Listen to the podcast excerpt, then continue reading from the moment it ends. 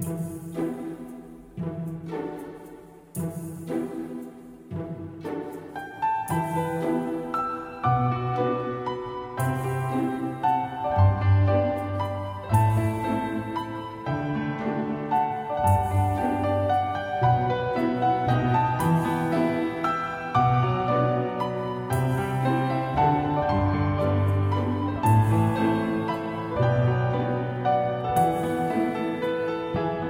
Hello，皆さんこんにちは，我是川啊。那今天呢，给大家介绍什么呢？今天给大家介绍一个有关于大家在日常生活中还挺常见的一个东西啊。当然不会，一般人不会在家里有这个东西，一般是你出去玩的时候，譬如说看电影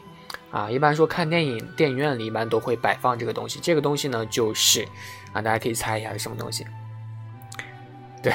这个东西呢，就是这个抓娃娃机啊，娃娃机。啊，相信大家就是肯定有见过这些东西吧？肯定都觉得电影院里啊一定会放的这个东西的，啊，然后呃，咱们通常见到的这个抓娃娃机呢，里面肯定也就是娃娃嘛，通常见到的肯定都是娃娃，不会有一些什么其他的一些东西，而且印象深处呢，也不会有一些，绝对也不会放一些什么东西啊，最多就是有可能会放一些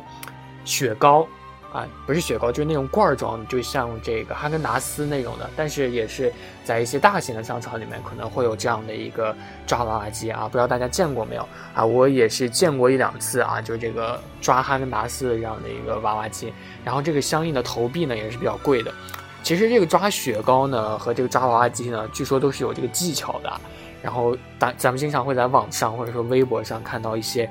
呃，很厉害的抓娃娃的达人。然后就是说怎么怎么样啊，就是什么转爪子啊，什么就反反正就是他们一下就可以抓起来，但是咱们真正去试的时候就发现，哎，并不是啊，并不是同一个操作。然后还有的就是最近还说了什么啊，可以重置这个娃娃机的这个抓力的这样的一个方法，什么上上下下左左右右再转一圈，然后怎么样就可以重重新设置这个出厂化的这样的一个东西啊，有这样的一个说法。然后也也去试过，不行啊，不可能，没有这个办法，木里。然后呢，就挺玄乎的啊，但是真正的种类呢，也就仅仅是这两种啊。但是呢，不知道大家知不知道，就是说这个娃娃机它是从哪哪个地方或者说哪个国家开始啊产生的，或者说是发源的呢？哪个国家发明的？最先发明的这个娃娃机啊？没错啊，咱们是漫谈日本嘛，肯定只会讲这个有关于啊霓虹的这个东西啊。这个抓娃娃机呢，它据说是起源于咱们。霓虹的啊，起源于岛国的，而且它在日语里呢，这个抓娃娃机叫做 UFO 啊，Catcha 啊这样的一个名字。但是呢，在岛国，它的这个 UFO Catcha 它不适合咱们天朝的，呃，这么相似啊，它很无厘头啊。其实这也有关于这个日本人的脑洞了啊，这个岛国人民的脑洞呢，它都是非常非常大的啊。从一些我以前讲的一些事情就可以看出来，所以他们在这个 UFO Catcher 上呢，它也是设计了非常非常多的有关于脑洞的一些东西啊。我觉得很实惠的一个就是，他们除了会放娃娃，会放这个食品，他们甚至还会放这个化妆品。化妆品就是日本呢，它有一个地方，它就是。好像是在涩谷还是在什么地方，它就有一个这个啊抓娃娃机，里面会放着这个口红，哎，就是你去操作的话呢，夹起来那个口红，它就是你的了啊。但但是大家想，它那个口红它都是比较难抓的，对不对？大家肯定会这样想啊，尤其是结合咱们天朝的这样的一个经验啊，这个爪爪子的这个抓力啊，还有什么什么次数，有可能会未必，对不对？有这样的一个想法。但是这个岛国的它抓娃娃机呢？呃，其实是比较良心的，但是也不排除，就是说，并不能说它没有这个呃次数的限制啊。因为前几，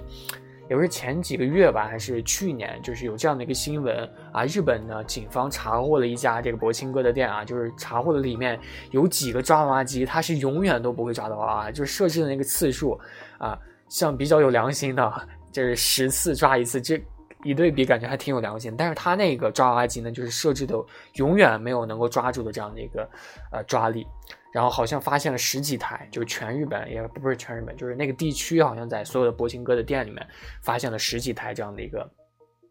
东西，然后最后那个店主被抓抓走了，就是犯法。所以好像我觉得经过那次事件之后，好像应该不会再有这样的一个事件发生了。好像它这个几率好像蛮大的，因为就是你在日本真正去玩这个的时候，你会发现，哎，其实就是也挺容易能抓到这个东西的。然后抓这个口红的时候呢，很多人就发现，就是哎。还挺容易抓的，就真正的你如果把这个花口红的钱全部花到这个抓娃娃机上面啊，当然这种心理我不知道这种人有没有这种赌博的心理，很多人觉得不愿意，就觉得啊，我有可能我全部抓都抓不上，岂不是赔了？但是真正的就是有人去做了，就是发现他把这个呃整个买这个化妆品的钱去抓的时候，我会发现。哎，仅仅花了不到一半的钱就把这个东西你想要的东西抓起来了。当然，这有可能是一个欧洲人的一个做法，哎，很多人还是比较坚定自己比较黑，所以就直接去买了。所以，但是，呃，不仅仅是一个化妆品啊，就是还有很多很多奇形怪状的，在日本它会有这样的一个 UFO 的一个种类。不是 UFO 的种类，是一个这个抓娃娃机的一个种类，所以啊，就是没有你想不到啊，只有你抓不到的这样的一个，可以这样去说啊，这样的一个抓娃娃机，不知道有一个综艺大家看过没有？就这个月曜夜未央啊，是日本的一个综艺啊，月曜啊，它上面呢就介绍过一款就是土豪的娃娃机。为什么说是土豪呢？因为它里面的可以抓的东西可以直接抓宝石啊，可以直接抓这个塔卡拉啊，可以直接抓宝藏啊，很很厉害，对不对？就。任何的这个娃娃机，呃，咱们天朝的抓上这个娃娃，无非就是好看、实用，也不太实用，就是好看，或者说就是可以晚上的时候拿来当伙伴来，就是一起睡觉嘛。但是这个呃岛国这个这个抓宝石的这个机器，它真的就是真正的宝石啊！你抓起来比任何东西都是很实在的，啊，都是真正的宝石。然后呢，这个月曜里面就是这一期的 staff 呢，他就花五千日元啊，五千日元是多少？五千日元就是差不多两三百的样子吧，也不太贵啊，就抓了一把，毕竟是宝石嘛，你如果抓到的话，肯定就肯定是几百几千以上的，所以五五百你要是能抓一次的话，这样比起来确实不太贵。然后这个 staff 竟然一抓啊，就抓起来了，包括钻石在内的六种宝石，就一抓啊，就是这个五千日元。然后据专家鉴定的这个总价值在四万六千日元左右，就是说你花了五千抓了四万六千的宝石，你可以说这多赚多赚啊！但是有可能也就是说这是一个啊，毕竟这样的一个赌博的行为，当然也可以说是赌博，它毕竟还是有一点运气成分在里面。如果你真正的就是把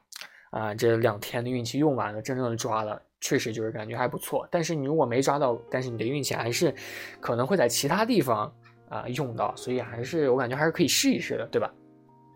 毕竟我个人是比较信奉这个运气守恒这个原理的，就是你如果在一个地方啊花了很多的自己的精力，或者说花了很多的钱，你都没有得到一个自己想要的结果啊，我个人就很看得开，我就觉得这个地方既然我花了这么长这么多努力啊，都没有得到我想要的，那么我在其他地方肯定也会就是。很轻松的拿到一些东西，我个人就是这么想。然后我觉得这个定理还挺实在的，就是很容易，哎，还还挺对。就我个人，我个人是这样觉得。然后除了这个抓宝石呢，日本还有很多很多奇特的一些，呃，这个抓娃娃机啊，就这个抓洋葱啊，抓洋葱的抓娃娃机，就是规则就是你抓到这个机子里面的大洋葱，就可以去找工作人员去换三斤洋葱，三斤洋葱。很奇特，对不对？很有趣啊！甚至还有什么抓土豆啊，什么就各种各样各样都有。没菜的话，不想出去提回来，就直接可以去抓啊，很有趣。然后还有一些。呃，抓什么各种蔬菜的，就是其实这个抓洋葱或者说抓一些蔬菜的，都是不不知道他们怎么想的啊。如果我的话，肯定是会去买的啊。但是呢，这样的抓娃娃机它会出现在就是这个淡路岛啊的大街小巷啊，因为这个淡路岛呢，它是日本一个非常非常有名的一个产蔬菜的地方啊，尤其是产洋葱，它是非常非常有名的，所以你会经常见到很多与有关于洋葱的一些非常有趣的一些呃这个。这个东西啊，这个土特产，所以就觉得很奇特。但是他把洋葱放到抓娃娃机里面，还是有点令人奇特的，对不对？然后除了这个蔬菜呢，甚至还会有这个啊抓动物的啊抓动物，可能大家觉得哎，是不是很奇怪？抓动物会不会有点残忍？或者说抓动物的时候它不会动嘛，不会跑掉嘛？啊，但是呢，最近在推特上啊，有一个网友抛出了他在这个游戏中心啊 Game Center 呢看见的一个超级奇葩的一个抓娃娃箱啊，里面呢是放着排列整齐的一些昆虫，但是一说到很多人说。一想到这个昆虫，那就算了，还以为是抓一些很可爱的小猫、小猫咪啊、小狗狗呢。啊，这个昆虫呢，它是来自海外的各种各样的这个啊锹形虫啊锹形虫。这个锹形虫为什么会抓呢？因为它这个虫子它呃形状吧就比较规则，然后也不太容易像其他的一些大型动物一样会动，所以就是成为了人们商家的一个新的一个抓的一个手段啊。当然，除了这个昆虫呢，还会有抓一些什么，呃，家庭用品啦，什么拖把啊。当然，拖把有点大了，可能会有一些什么，呃，毛巾，什么碗，